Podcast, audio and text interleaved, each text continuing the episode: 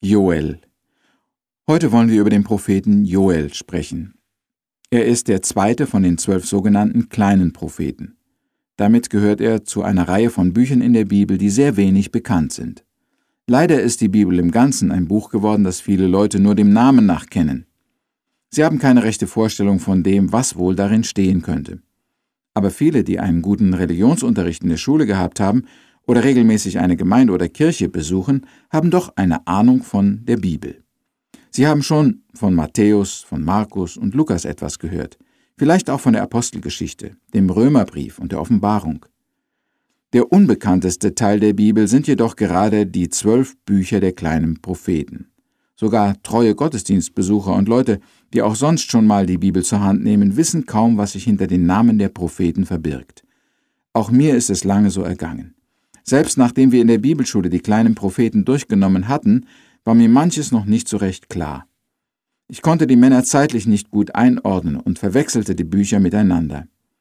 Aber dadurch wurden gerade diese Bücher für mich zu einer Herausforderung. Sie reizten mich, wie einen Forscher die weißen Flecken auf der Landkarte reizen. Ich begann die Propheten mehrmals durchzulesen und biblische Handbücher zu Rate zu ziehen, und eine faszinierende Welt öffnete sich mir. Es ist wahr, die Bibel ist nicht immer leicht zu verstehen, wir brauchen ein wenig Anleitung. Um einen Sinn in den Botschaften zu sehen und einen Faden zu erkennen, brauchen wir auch etwas Mühe und Anstrengung. Aber es ist nicht unmöglich, mit der Geschichte Israels vertraut zu werden und die Anliegen der Propheten zu verstehen und lieben zu lernen. Ich denke immer noch, dass wenigstens ein Jahr auf einer Bibelschule niemals ein verlorenes Jahr ist. Es kann zu den reichsten und wichtigsten deines Lebens gehören. Hat es dich noch nie gereizt, dieses wichtigste Buch der Weltliteratur besser kennenzulernen? Ich glaube, du musst nur erst einmal anfangen, dich ein wenig intensiv damit zu beschäftigen. Dabei werden viele Fragen auftauchen. Ein Wissensdurst wird in dir erwachen. Doch nun zurück zu Joel. Über diesen Mann weiß man nur das, was er selber über sich in seinem Buch sagt. Und das ist sehr wenig. Er sagt nur, dass er ein Sohn Petuels ist.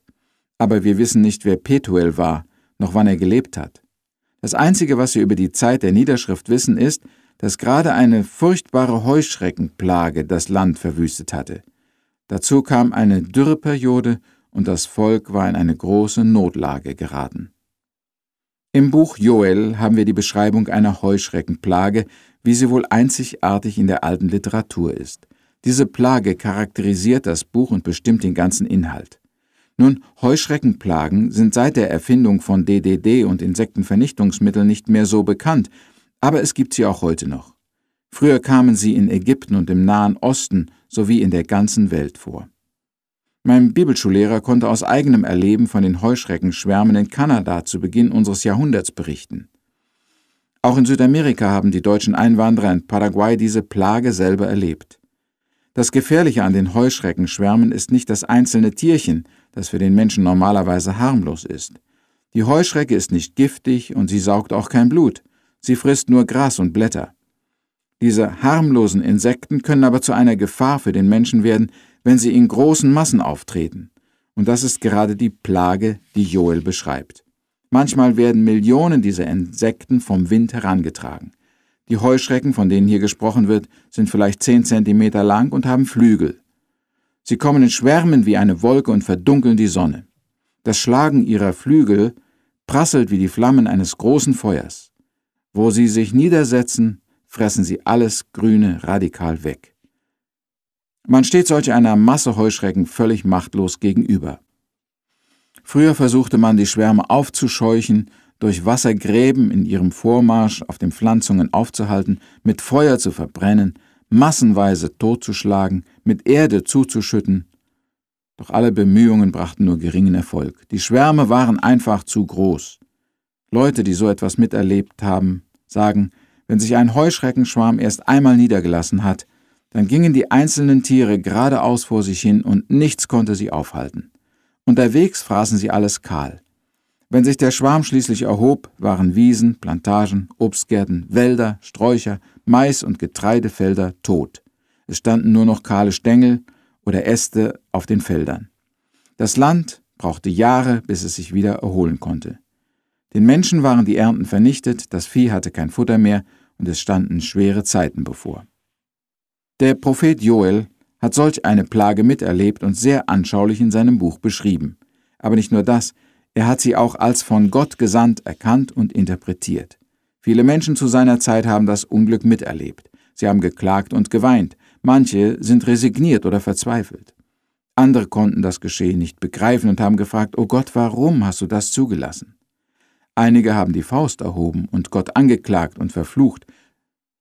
Sie konnten ihr Unglück nicht verstehen und nicht interpretieren. Aber da war ein Mann im Volk, der eine Antwort geben konnte. Er wusste, was diese schreckliche Not zu bedeuten hatte. Joel sagte, Leute, es ist Gott, der zu uns redet. Dieses Unglück ist nicht ein blindes Schicksal. Gott will etwas von uns, und zwar, dass wir Buße tun und zu ihm zurückkehren. Einmal kam mein damals fünfjähriger Junge zu mir und sagte, Du Papi, wie spricht Gott eigentlich mit uns? Ich habe ihn noch nie gehört. Das ist das Problem auch vieler Erwachsener. Sie glauben gar nicht, dass Gott zu uns sprechen kann. Dabei hat er sehr viele Möglichkeiten, sich verständlich zu machen. Er kann nicht nur unsere Aufmerksamkeit auf sich ziehen, sondern in einer deutlichen Sprache zu uns reden. Solch ein Reden Gottes kann eben ein Unglück oder eine Plage sein. Es kann ein Schicksalsschlag, eine Krankheit oder ein Verlust sein. Wenn uns so etwas trifft, merken wir erst, dass wir unser Leben nicht in der Hand haben. Wir brauchen Gott. Wir brauchen seine Hilfe, sein Eingreifen, seine Nähe. Er lädt uns durch schwere Erfahrungen ein, zur Besinnung zu kommen und zu ihm zurückzukehren. Für Joel war es ganz klar, er verstand, was Gott seinem Volk durch das Unglück sagen wollte. Dadurch wurde er zum Sprachrohr Gottes, zu seinem Übersetzer. Markant ist der Ruf zur Buße und Bekehrung in diesem Buch. Und scheinbar fand der Ruf auch ein Echo bei dem Volk. Sehr oft muss auch in unserem Leben erst eine Not kommen, bevor wir erkennen, dass wir uns von Gott entfernt haben dass wir selbstsicher und selbstzufrieden geworden sind. Denke daran, wenn Unglück und Not dich trifft, so kann es sein, dass Gott dich zur Umkehr rufen will. Wird die Buße aber etwas ändern? Oh ja. Zuerst wird sie unser Verhältnis zu Gott ändern. Das Zugeben unserer Schuld, die Bitte um Vergebung wird die Luft reinigen und uns wieder freien Zugang zum Allmächtigen verschaffen. Dann bringt unsere Buße auch Gottes Wohlwollen, Vergebung, Gnade und Segen über uns. Gott kann auch eine rasche Wiederherstellung nach einer Heuschreckenplage schenken. Er kann die Lage ändern und die Not wenden. Gott will uns niemals mit seiner Strafe oder einem Unglück vernichten, sondern zurechtbringen, damit er uns segnen und beschenken kann. Das kommt auch im Buch Joel zum Ausdruck. In Kapitel 3 haben wir die Verheißung von der Ausgießung des Heiligen Geistes. Nach der Umkehr will Gott dem Menschen seinen guten Heiligen Geist geben, ein Geschenk aus dem Himmel, für den bußfertigen Sünder. Damit erhält dieses Buch des Propheten Joel drei sehr wichtige Teile des Heilsplanes Gottes. Die Strafe in Form der Heuschreckenplage, die den Gottlosen erwecken und aus seiner Gleichgültigkeit aufscheuchen soll. Zweitens die Bekehrung und Buße, die nötig sind für jeden Menschen, um von Gott Vergebung, Segen und Leben empfangen zu können. Und drittens den Segen oder das Heil, das bestätigt wird durch die Gabe des Heiligen Geistes. Joels Botschaft hat aber noch einen weiteren Sinn. Sie ist echte Prophetie. Die Heuschreckenplage ist eigentlich eine Vorausschau oder Vision von dem Einmarsch der assyrischen und babylonischen Truppen in Israel. Wie die Heuschrecken werden die Soldaten alles vor ihren Füßen vernichten und das Leben auslöschen. Sie werden ein wüstes und ödes Land zurücklassen. Das ist Wirklichkeit geworden um die Jahre 600 und 700 vor Christus, als Assyrien Samaria eroberte. Aber in dem Gericht der Heuschreckenplage klingt auch noch etwas von einem viel größeren Gericht am Ende der Zeiten an. Dann wird die ganze Welt gerichtet und für ihre Sünden bestraft. Der Prophet nennt es der Tag des Herrn. Das ist kein schöner Tag, kein Tag der Erlösung.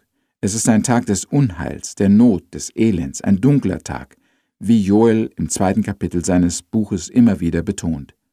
So nimmt er die Heuschreckenplage, die wirklich geschehen ist, zum Anlass, über die Zukunft und das Ende der Welt zu sprechen. Er warnt vor dem zukünftigen Tag des Zornes Gottes, der weitaus schlimmer sein wird als alle Heuschreckenplagen der Welt. Und er ruft zur Umkehr und zur Hinkehr zu Gott. So hat Joel nicht nur den Menschen seiner Zeit etwas zu sagen, sondern auch uns heute und den kommenden Generationen. Das ist Prophetie und darin liegt auch der aktuelle Wert der Bibel. Wir beten. Herr, wir danken dir, dass du auch im Unglück unser Heil im Auge hast. Lass uns immer dein Reden verstehen und deinen Willen erkennen. Hilf uns, Herr, so zu leben, dass dein Zorn und Gericht uns nicht zu treffen brauchen. Amen.